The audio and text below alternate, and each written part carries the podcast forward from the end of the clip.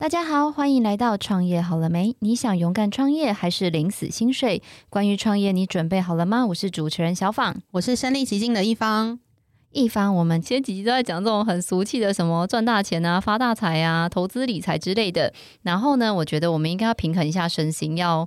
让我们有一些那个叫生活不同的体验。好，那是什么呢？上次我们有吃美食，那这次我们就出去玩吧。好。就过年已经过了嘛，就是不知道大家在过年期间有没有去一些出国玩？现在出国玩是不是很贵啊？过年又特别贵，我觉得好像去哪里玩这件事情，好像在疫情之后成本都变得很高。真的，因为大家 大家都是要把那个疫情前没有赚到的钱，就是赚回来。但是我觉得花多少钱是一回事，但是玩的好不好玩好像更重要。对。那这时候旅行社就很重要了。对呀，我觉得，尤其是我个人蛮不喜欢传统那种上车 睡觉、下车 尿尿的那种行程。你自己比较喜欢哪一种旅行啊？呃，我喜欢有主题性的，例如说可能摄影，或者是有其他的类似的主题，这样会对呃我来说会比较有吸引力。不是那种就是上车，然后大家也也不太讲什么介绍或者什么的那种，会比较不喜欢。那我跟你说，今天我要介绍你一位金牌导游，就是参加过他的团啊，没有人说不好的那一种。哇，金牌导游，好好好奇在车上讲什么。而且你知道吗？事后很多人才知道说，哇塞，原来你不是导游，是一家旅行社的董事长这样子。哇，那大家应该很开心诶，就是会可以遇到那个董事长来带团。没错，没错。那我们就赶快来介绍我们今天的这个金牌董事长，我们的品生活国际旅行社的叶吉伟叶董事长，欢迎吉伟哥。两位主持人好，大家听众朋友大家好，我是吉伟。吉伟哥，我记得你来过我们节目诶。是 上次好像谈什么啊？因为我斜杠很多，现在斜杠都都变成网状了，所以 上次我们好像谈的是青年旅馆吧，是吧？对，他在这边要跟那个一方介绍一下，因为那个 Firas 去土耳其了嘛。嗯、那上次一起访的是 Firas，然后吉伟哥是一个很 special 的人，他是一个非常厉害的专业讲师。就那种大神级别，就是你搜寻叶吉纬，然后就会发现说，哇，他参加过好多好多演讲哦。然后像有一次啊，我就是邀请他来跟很多的企业主分享，然后他一上台啊，就跟大家说，跟你们说，我跟你们一样都是老板，而且呢，我开了七家公司。他说不是开过，是开了哦。开过的意思就是开一家倒一家，开一家倒一家，开了就是代表他七家都活得好好的。哇，超厉害的，都是旅行相关的吗？其实没有诶，他有超多的。我们等一下就来在旅行之余，也顺便来听听吉伟哥的人生故事。吉伟哥，上次我们讲青年旅馆怎么样？第八家是不是？诶，我其实，在四十岁的时候，给自己一个期许，就是我准备每四年呢，就让自己感觉上好像就是念一个大学。因为我大学四年可以让一个门外汉在任何一个专业的领域变成专家嘛，所以我就想说，给自己每四年呢，在一个不同的领域里面做学习以及成长。那反正做生意的这个基本原则都差不多，不同的领域的话，其实会让人家一直保持着一个新鲜并且学习的这样子的一个状态跟心态，会让人有一种 keep fresh 的感觉。刚刚在听两位主持人在讲这个这个开场白的时候啊，我刚好就打开手机嘛，刚好看到两年前我带了一群朋友，带完以后玩完了以后呢，他们在上火车的时候，我看到其中一个人的脸书就分享了一段文章，就是他写了一篇贴文，我看了很感动，我就把它留下来了。我现在想念给大家听，最后一张车站前的合照。吉伟在车站口亲手挥送我们，我的眼泪都含在眼眶里了。原来三天可以让一个原本陌生的人成为很好的朋友，原来旅游可以让生命多了很多的故事与回忆。我想，旅游业者应该是在这样的过程中，即使疲惫也乐此不疲吧，因为你让每个人的旅程更加平添了许多的滋味。圣经上说：“滋润人的必得滋润。”就像你说的，我们常以为的是付出，其实自己得到的更多。谢谢你让我更勇敢，也让我激起对人生中的生命的热情。我觉得这是一个很棒的回馈。这也是为什么我在旅游业呢？我在人生的下半场的时候投入到旅游业这样子的一个场域里面来，会让我乐此不疲的很主要的原因。一方，你知道吗？那时候知道吉伟哥要再度创业的时候啊，他我们就有讨论过一个很有趣的议题，就是他说：“小芳，你觉得什么是旅行？”那就是这句话，我也要问你说：“一方，你觉得什么是旅行？”旅行是一种暂停、休息跟充电。对，然后那个时候啊，就呼应刚刚吉伟哥讲的那一段，就是客人的感言。吉伟哥那时候跟我讲，我印象超深刻。他说，旅行就是在别人的寻常日子里寻找你一生难忘的风景。哇哦，对，然后我就觉得说，哎，真的耶，就是你可能好，我们出国在罗马看到大教堂，那或者是说你去印度的恒河，或者是即使你去花莲参加像吉伟哥他们招牌的游程叫稻田餐桌，那这些可能是他们已经。呃，拥有了几十年、几百年的这样子的一个历史文化，可是对我们没有体验过人来说，就觉得说哇，这好特别哦，就是那种感动，是你可能从来没有办法想象的。我真的觉得那时候听到吉伟哥这句话，我就觉得说，嗯，其实好像旅行社不是就是很庸俗的，只有赚钱，它其实有很多的感动，或者是一个文化的传递，是我们可能一般没有这么深刻的去想到的。那还蛮好奇，吉伟哥就是怎么样把这样子的理念去实际的呈现，或者是让这个客人感受到的呢？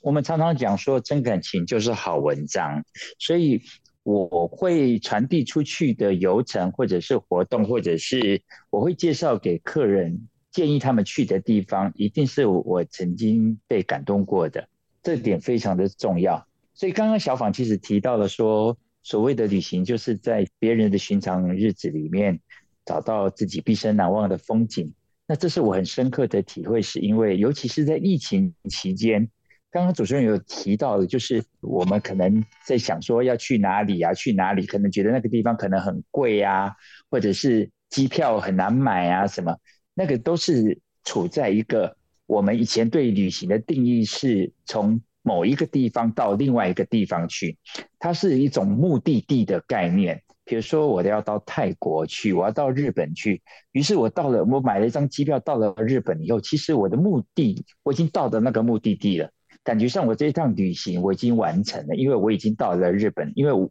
我就是要去日本。可是现在，因为在疫情期间，大家都没有办法出国，所以反而在台湾各地呢。产生了一个好像压力锅一样，它逼着大家往台湾的大街小巷，很多以前你未曾去过的地方，也因为这样子呢，诶，让你呢，反正你比如说到花莲，你可能以前认为你到过花莲，可是事实上你只是去过了花莲的太鲁阁跟七星潭，然后你你人家在约你来花莲的时候，你就会说，哎，我去过花莲，可是事实上花莲呢有很多的不同的，比如说我们是因为某一种目的来的。而不是因为目的地来的，比如说我来花莲是要体验生活，我是要来看原住民他们怎么样过日子，诶，这样子的一个目的呢，它就不只是说我到过花莲这么简单，它需要的是到了原住民的场域里面去，花足够的时间跟他们相处，并且去过他们真正在过的寻常日子。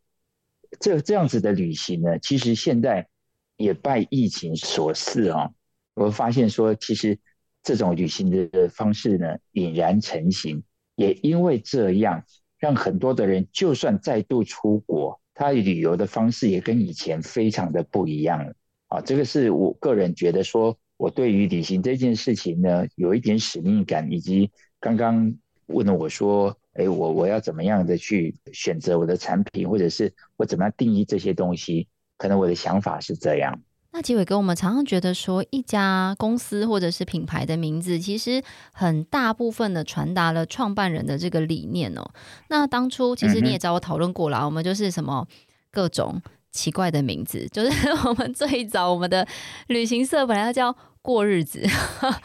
但是有的人就感觉说啊，这个好像是老人家才在过日子，年轻人没有在过日子，所以我们最后就是选了品生活这样子一个。公司或者是品牌的名字，那机伟哥可我们帮我们分享一下，为什么当初旅行社会选择这个品生活的品牌名称呢？或者是它跟我们的产品有没有什么样的关联性？OK，我比较喜欢深度的旅行，而我也非常的喜欢喝咖啡。我常常觉得要把一杯咖啡喝到入味，至少要喝三口。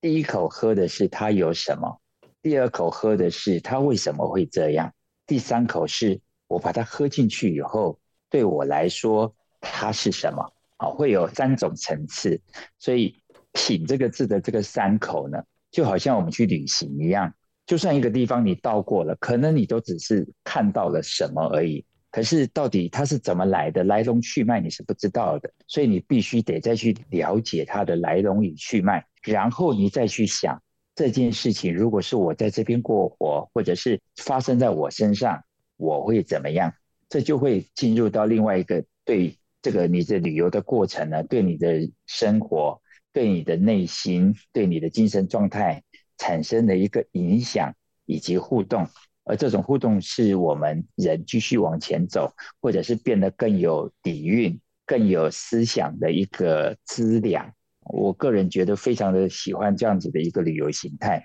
所以我希望呢，所有的这个参与我们旅行社流程的朋友们呢，都能够用“品”这个字来看待我们的每一个行程，而把这些行程呢。当做是一个日常生活里面的一个生活态度，于是，即便你只是在火车上坐着，在外面过去的风景都会变得令人玩味。那因为一方，你知道吗？我跟基伟哥实在太熟了，他的游程我很多都去过，所以。就问我不准，因为现在还不能出国嘛。那基伟哥，你要不要人家潜在客人？快快快！然后一方有很多听众哦，所以你要不要分享几个就是很 special 的私房的这种？要不要跟我们的一方还有我们跟我们听众分享一下？OK，比如说我个人很喜欢的一个行程，我已经上去大概一百多次了，可是我每一次上去，我都觉得那个那个心情跟我看到的风景没有一次是相同的。就好像我看《小王子》这本书一样，我每次看《小王子》，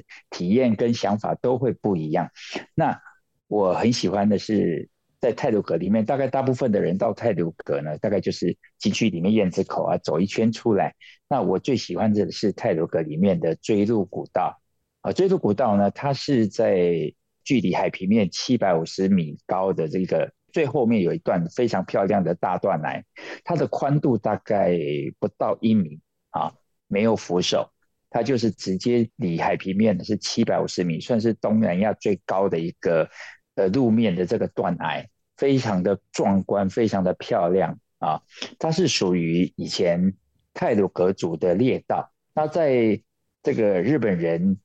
进来以后呢，他们从山里面跟太鲁阁族人产生了很多的这个对峙，然后发动了这个军队呢。来把这个太鲁阁族人呢，从山里面哈，好了，我们就说赶出来，把他从山里面的赶出来以后呢，这一条路线就变成了日本人的这个邮便道，然后他可以一路走到合欢山，翻过合欢山，所以这个邮差呢，就每天背着信呢，就一个邮差出发，一个邮差出发，每天就一个邮差出发，然后这大概这样子来回要走个七八天，所以这就好像一条输送带一样。那邮差走到这个合欢山越岭古道的尖尖的地方呢，就跟我们中部地区西岸那边的邮差呢交换两边的信件，然后再把那边给我们的信呢背下山来。啊，在这条路上呢，就会出现这样子循环不变的这个一条输送带，这就是后来变成了邮便道。那日本人走了以后呢，我们成立了国家公园。这一条路就会就变成了是一条很漂亮、很漂亮的秘境，尤其是在我刚刚讲的，在三点一公里左右有的锥麓大断崖，非常非常的漂亮。你走在上面，你好像是踩在云端漫步一样，而且上面的这个风景啊，瞬息万变，每一次上去没有两次是一样的啊。很多人到了那边去以后呢，就觉得说，因为前面在爬山的时候，他必须要得。花一点力气，老实讲还蛮辛苦的。可是通常只要走得到上面，他都会觉得这一趟真的是不虚此行。所以我常常跟我的朋友讲说，你可以不去爬玉山，但是你这辈子一定要去走一次锥麓古道，因为它是台湾人的骄傲，而且也是我们台湾人必须得面对、必须得去听的一段历史故事。这样，所以我们在走这段古道的时候。其实除了看风景以外，还会告诉大家以前在这条古道上发生的一些故事啊、风土啊、一些有人文底蕴的这个历史故事，我们大概都会在路上告诉大家。然后再来，就是因为在泰鲁阁有非常丰富的这个。多样化的生态，所以我们在这条路上，除了看到很多野生动物以外，有时候甚至很多保育类的动物，我们都可以看得见。植物的样貌也非常的多元化，所以这条路呢，这走起来会让你觉得非常非常的丰富。然后早上、下午的这个风景呢，也都非常的不一样。然后很多人都会站在悬崖的边边拍一张让别人看起来觉得非常惊险，但是实际上非常安全的这样子的照片，传出去以后，大家都会觉得你好厉害啊！哇，在听到这几位哥的分享，我真是一秒回到很久以前，因为疫情期间就是都没有出国，然后参加的旅游也都没有跟旅行社。那我就很像回到很久很久以前，就参加旅行社那样，就是导游介绍了超多，就是当地景点的一些历史故事。嗯、这已经很久以前了，因为我跨年才刚去那个泰鲁的国家公园，我是去沙卡当，所以那时候走其实就只是感受风景而已，就是没有去特地去上网查，呃，他当地的一个文化的脉络是什么。所以透过这首歌的介绍，完全就是会让人更想去，就是。去到这个地方又会更有意义的感觉。对啊，而且你知道吗？因为泰鲁格的利乌溪的出海口呢，就是正对着从新城那边出去，正对着太平洋。所以，即便我们是在这么深的山里面，这么高的山上，我们吹到的风呢，都是从太平洋吹进来的海风。这是很难得的一种体验，就是滴滴青刷拿来盛海风。我讲台语听得懂吗？可以怎么办？我听不懂。你在深，你在深山里面，你竟然吹着的是太平洋的海风哦！而且呢，我通常我们会把团控在最后一团下山，为什么呢？因为后面没有人来以后，我们就可以做一些比较属于我们专属的一些活动。那我其中有一个比较有名的活动呢，就是会让我们的团员呢躺在八达岗吊桥上面，享受一下那个海风的吹拂。听听虫鸣鸟叫，而且很多人就只有那五分钟，我就跟大家说，请各位就给我这在你生命中独一无二、不可能被取代的这五分钟，请你交给我。你把眼睛闭起来，躺在这个吊桥上面，人家躺吊床，我们躺吊桥，然后吹着太平洋进来的海风。所有的人一躺下，因为刚好也是爬过山，从山上下来，那种全然的放松，你可以从每一个人的身上看到那种全然的放松，以及对于大自然的信赖，以及那种享受，那是千金万金买不到的。而这种体验，通常来讲，会让人家觉得我的生活很有品质，我是一个生命很有品质的人。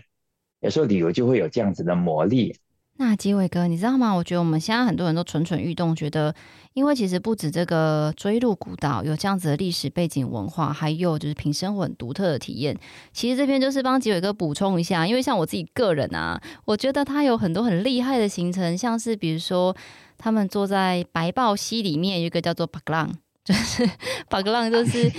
简单来说，就是一个一些忘却烦恼，然后让你重新归零再出发，坐在溪里面任溪水冲刷，或者是像是我要破吉伟的梗哦，不好意思，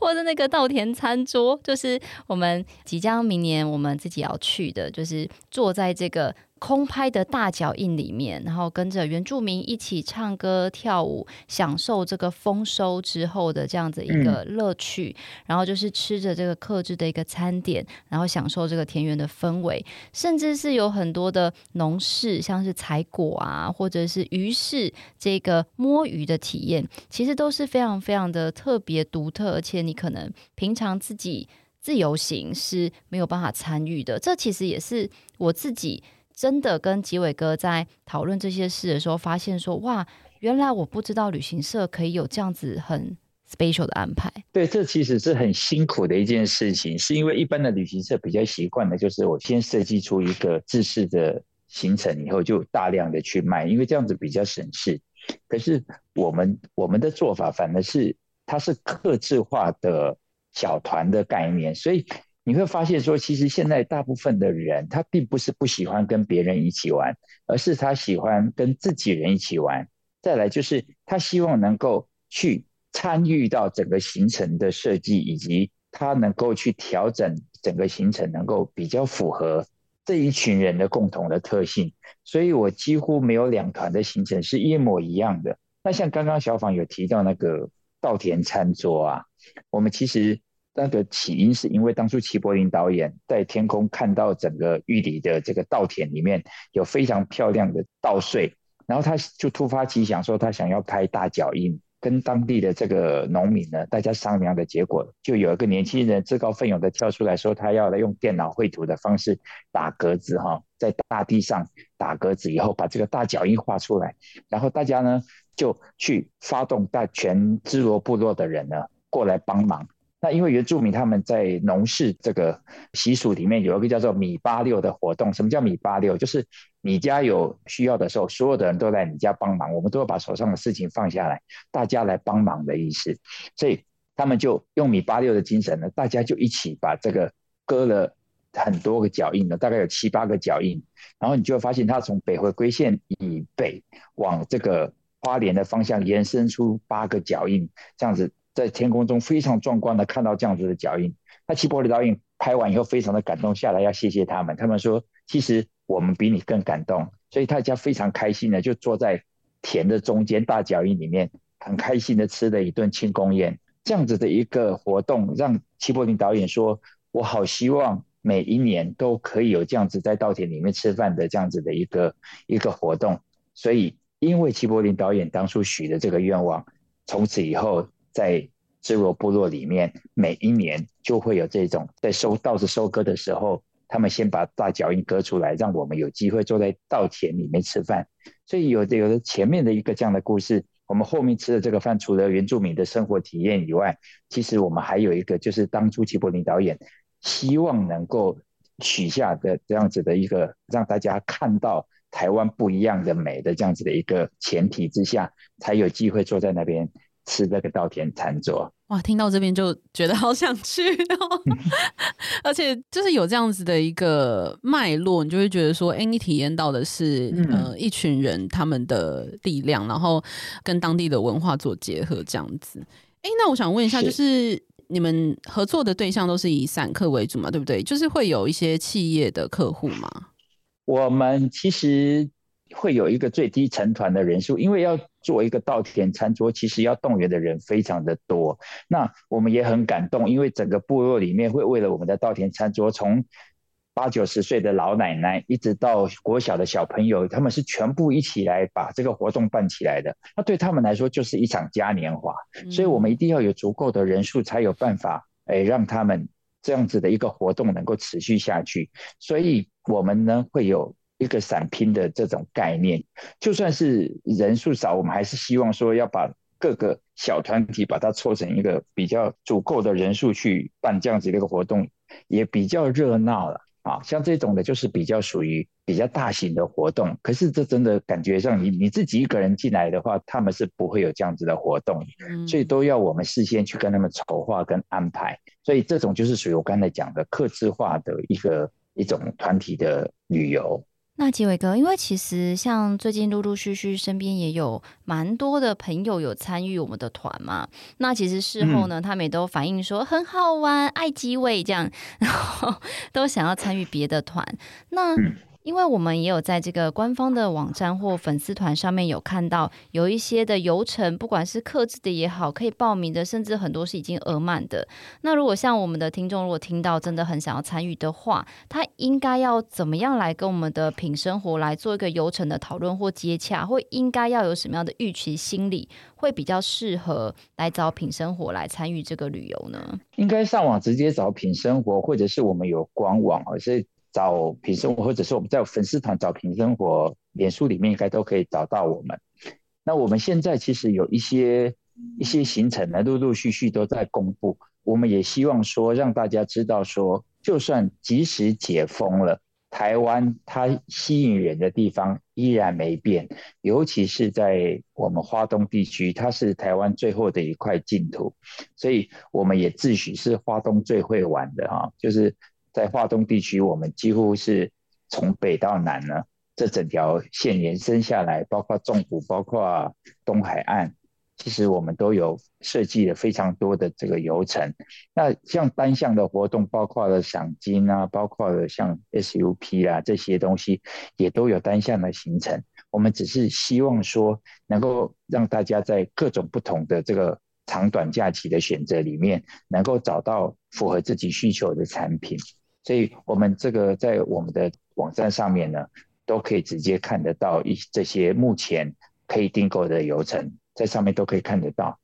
那吉伟哥，我有点想要跟您请教，哎，就是说刚才有讲说，其实你们有很多的游程都有一个最低的人数限制。那刚才一方有稍微询问到说，目前呢、就是旅行社的经营方式，或者是我很想要参加行程的话，它是会以比如说散装拼团，或者是他会以比较以团体客为主来跟品生活接洽，哪一种会是比较好的方式呢？OK。因为我们现在有些团，因为我们都有请比较专业的这个导览或者是导游人员，而且都是受过专业训练的，所以我们希望的是能够以先以定制化的团为主。所以呢，如果有需要的话，其实可以直接在我们的粉丝团呢留下联络方式，或者是直接跟小编互动，那小编就会很及时的根据需求呢去提供。这些设计或者是一些产品的内容，那我们最少大概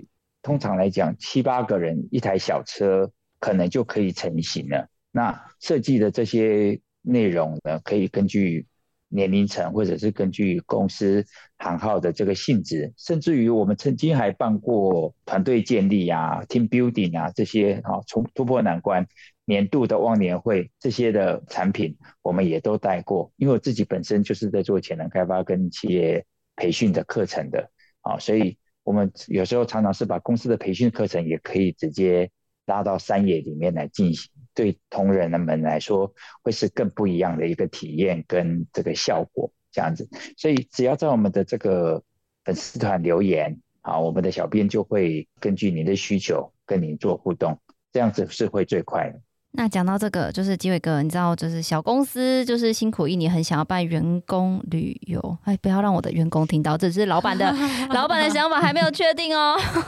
不要不要拿这集来跟我说，老板，你看我们要员工旅游，还没还没。那机伟哥，你刚好听到讲到这个，你知道，我身为企业主，我就很有兴趣嘛。就是你刚刚说，也可以在这个游程里面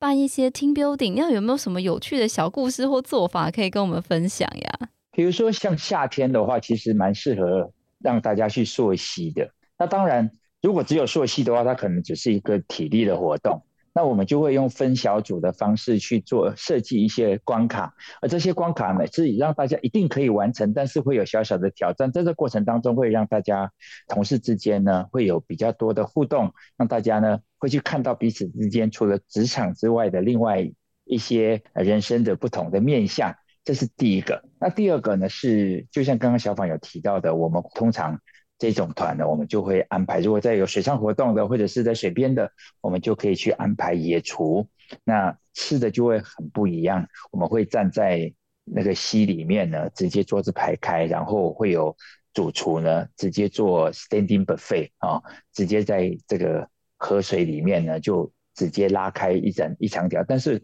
我们绝对讲求生态保育跟环保这一块。那然后吃完饭以后呢，我们除了动态的活动以外，还会再进行像刚刚你有讲到的一个叫做巴格浪。巴格浪是在原住民的生活智慧里面很长久的一个生活仪式。它就是当家里面或者是族里面呢发生了一些事情，可能是高潮啊、婚丧喜庆都有可能。那也有可能是心情跌宕，那家里面的宗族里面的长老呢，觉得诶事情应该差不多了，该过去了，他就会带着族里面的这个所有的人呢，到河边去，尤其是阿美族哈，他们会在河边共食，因为阿美族以渔猎为生，很容易就在溪边呢找到吃的东西。他们吃完了以后呢，大家通常来讲就会很安静的，所有的人都在水里面坐下，让这个悠悠的河水流过你的身体。象征着把你身上的所有的心情上的起起伏伏，不管是开心也好，不开心也好，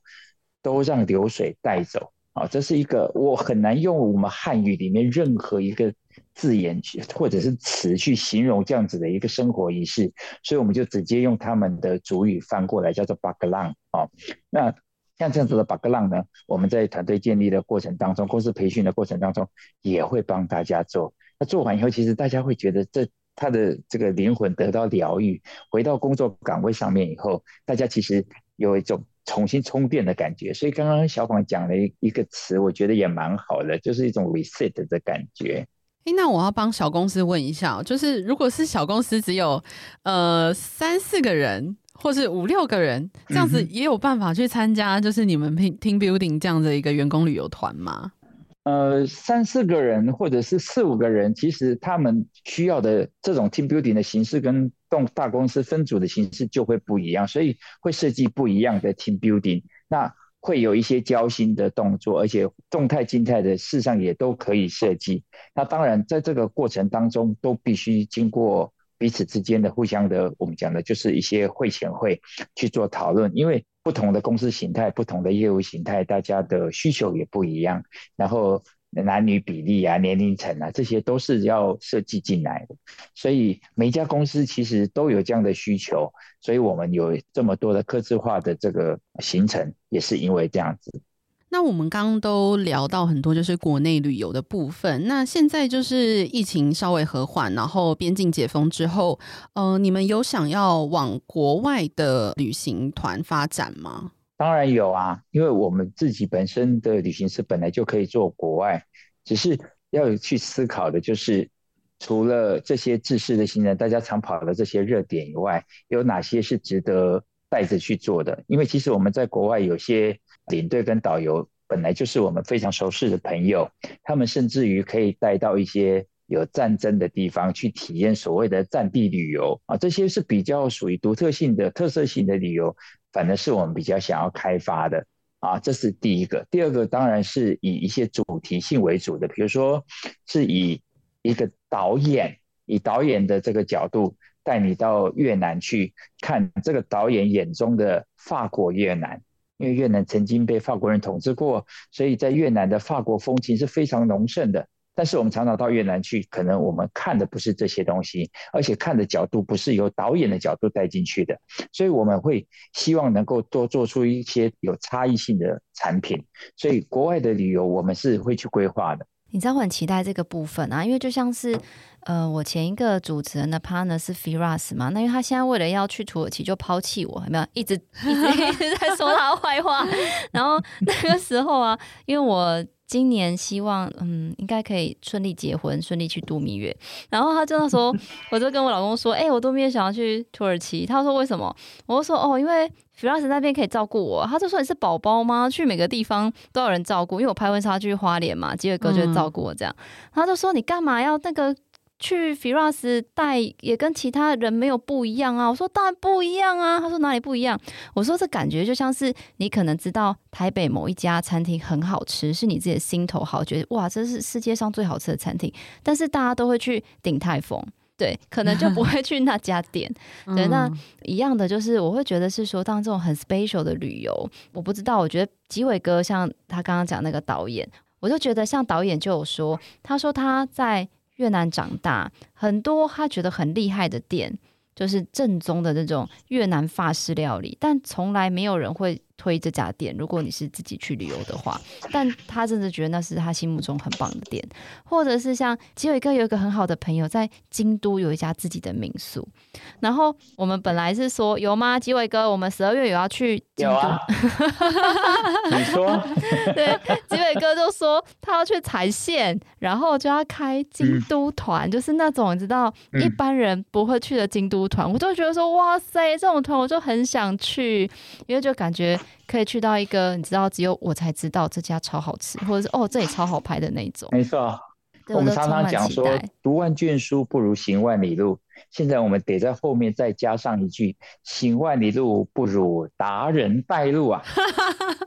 哇，这讲的很好哎，不如达人带路。哎、欸，那我想问，就是基伟哥参加那么多，去规划这么多旅游，然后做这么多 team building 啊这些，那你有没有大家就是对于说你们这一行有什么样的迷思？像如果你们去一个地方一百次，那你们会觉得很腻吗？还是怎么样？就是大家对于你们的迷思或谣言是什么呢？我觉得这要分两个方向来讲，因为我是在这个产业里面，我自己比较属于我是享受这件事情的人。那有很多的导游，可能我们很多人看到的所谓的带领团的朋友呢，他们可能在同一个地方已经到了长茧了，眼睛长茧，耳朵也长茧了。他甚至于介绍词也是一整套的这个设计好的台词，因为他知道讲什么笑话，客人都会笑。因为我们去的毕生难忘的风景就是他的寻常日子，所以可能你会觉得他已经不够真诚，或者是没有感动的。所以很多人对于这种跟着有有人带路的这样子的一个旅游呢，其实通常来讲不太有太多的期待，这是第一个。第二个呢，是我也蛮高兴，现在台湾的这个交通部观光局呢，已经明文规定，如果没有经过团员的同意，或者是事先写在行程表里面的话，他就不能够再带进去到处去买东西。这样子的话，就会让很多人对于参加。这个团体旅游的时候，会有一些迷思，就是觉得好像怎么都是在唱卡拉 OK 啊，怎么都是在买东西呀，啊，这些呃劣质的现象呢，就会慢慢的获得改善。那我也很期许说，因为在疫情期间，有很多的这个从业人员呢，其实做了一个大洗牌的动作，愿意留下来的，还在这个岗位上坚守的，其实。都是比较有热情，而且对于很多东西有他自己看法跟想法的朋友们。那在接下来疫情开放以后，他们再重新投入到我们这个产业里面来，会让整个的旅游产业会往上提升，并且更有深度、更有内涵。那吉伟哥讲到这个，有一个。事情就是非常的想要请教您哦，就是刚有讲到说，现在交通部观光局就有明文规定，就是比如说刚刚讲不能进站或不能强迫推销，但是因为像我知道很多那种，比如说一天，我听过最夸张的是一天去玩一整天，早上出门，下午回家，可能只要四百九十九，甚至两百九十九，那我就觉得我自己都觉得很 amazing 呢，我就觉得天哪，这个这是我去。餐厅工作两小时就有的钱，竟然可以让我去玩一整天呢！但是当然回来啦，嗯、就是会有一些人就会觉得啊，这个好像跟想象中不太一样。那因为你知道，大家现在工作压力都很大嘛，甚至是呃有的像我爸妈退休，有时候我想要帮他们去。打发一点时间，这样。那身为一个知道旅行社的董事长，可不可以跟我们的客人稍微介绍一下，到底怎么样去判断市面上的这些游程，或者是去挑选一家比较品质优良的这个旅行社，来满足自己想要出去玩的愿望呢？其实我觉得一分钱一分货这样子的一个观念是一定要有的。我们既然又要便宜，又要人家不靠我们赚钱，这很难，因为人家毕竟要生存。所以如果说今天你自己出去玩，你差不多你自己出去玩，一般都会有一个预算嘛。就是我们如果自己出去玩不跟团，就会有一个行跟宿的这样子的，跟食这样子的一个预算。我觉得如果今天你跟着团出去玩，在在这个水平左右的，理论上来说，它的品质应该都会不错，相对应该还会更好。这是第一个概念啊。如果你一味只是贪便宜，那就不要去抱怨你的行程里面会出现很多劣质的推销，或者是很多的这个免费的行程。事实上就是羊毛出在羊身上。可是如果今天要享受比较优质的，其实它真的就是巴巴实实的，所有的这个。呃，我们的游程都是设计过的，那这样子的游程其实它就会有一定的费用跟成本的产生，它不可能非常的便宜。那可是一定是你自己单独旅行的时候，你没有办法有那个人数的话，你就没有办法去参与的。所以这种行程呢，我觉得要去看，如果是你自己出去玩，没有办法参加得到，那它的这个行程呢，又会非常的这个。接近你自己出去玩的时候的一个预算的话，那我觉得是可以考虑的。哦，对对对，我还要提醒，就是出去玩住这件事情，真的在呃旅行的过程当中花的钱其实是很高的。那我会建议大家在评断住宿这件事情的时候，不要一直一味的去迷信住到五星级饭店啊，或者是多好的饭店，因为通常来讲，出去只要干净好睡的这个旅馆就很好了。因为住通常来讲，你也用不到它的游泳池，也用不到它的水晶灯，最主要的是真的就是干净。好，然后我们。把我们所有的这个资源呢，能够花在游程上面，能够花在活动上面，能够花在安全上面，这个都是很重要的一个考量。那吉伟哥，就是有一件事情也很想要跟您聊聊这件事，因为我知道好像是。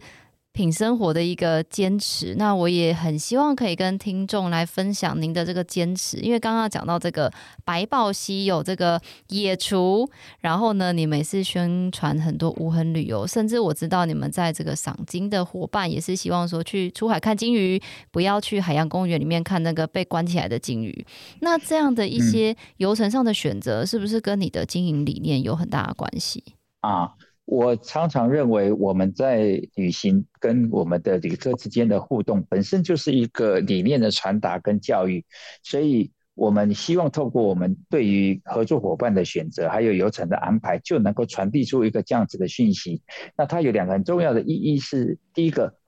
我们的客人如果认同了，那他会再把这样的讯息往外传递出去，这就是一种我们讲的观念上跟概念上的永续。那第二个就是因为这样的传递，会有更多的人愿意认同我们，那我们也得以存活下来，我们本身也等于永续。那再来就是因为这样子的一个观念，让我们的环境、让我们的生态能够得以喘息，能够不被破坏，并且能够持续长长久久、青山绿水、好山好水，我们能够千年万代好好的享受，这个也是非常重要的。所以我们在整个。推广的过程当中，包括了目前我们在全花莲推广的不主动提供一次性的备品啊，这些绿色旅游，还有就是尽量的把资源挹注在偏乡，让偏乡的孩子们、年轻人能够有工作的机会，能够愿意留在自己的家乡，提供他们的劳务，提供他们的智慧，提供他们的精神出来为家乡打拼，而且有足够的资源能够让他们愿意留下来。像这样的努力，都是我们在流程中去推动的。那另外还会有包括了像黑熊保育啦、山海教育、食鱼教育、食农教育，都是我们一直在推的。那我们也希望说，透过这样子的一个旅游的形态，能够让大家不是只有得到在身体上的一个满足啊，他甚至于在精神上的抚慰，以及对于未来的人生产生出更多的责任感，以及社会的这个使命，这都是我觉得。我们在推永续旅游的时候，我们的价值观这样子。那最后也想问一下，呃，吉伟哥，就是对于想要入行这个旅行社或是当导游的人来说，你有什么样的建议或提醒想要给他们吗？好，其实我觉得当旅行社的老板，其实本身就一定要是个导游，因为如果没有的话，他就会变成只是一个。开公司的人而已，这个没有热情很难坚持下去。所以我第一个给的建议就是，你本身要热爱旅游，要非常的热爱旅游，就是你要愿意走出去，你要愿意用你的眼睛、用你的脚去看这个世界，去跟这个世界互动，这是第一个热情。第二个呢是分享的一个冲动，就人本来就有鸡婆的天性哦，有一个分享的这种的本能，所以。当你觉得好吃好玩的东西，你会有这个冲动想要跟你的好朋友分享，这种人就适合。那再来一个就是你能够有比较细微的观察力，你常常能够把一件事情来龙去脉看得清楚，并且把它详细的描述或转述出来，那会是在这个行业里面让你脱颖而出非常重要的一个特点啊，一个天赋。那最后一个呢，当然就是细心呐。还有一个就是你要让别人觉得你是有处处可以为他人着想的，像这样子的一个特质是非常重要的。所以其实我也不会鼓励说所有的人都来当导游，所有的人都来当这个旅行社的